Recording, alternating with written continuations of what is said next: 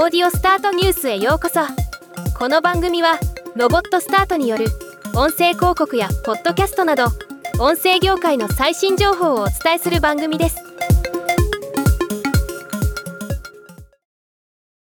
キトパさんがコーポレートロゴとポッドキャスト事業のサービスロゴを刷新したことを発表しました。当初のメイン事業であったポッドキャストの制作支援に加えて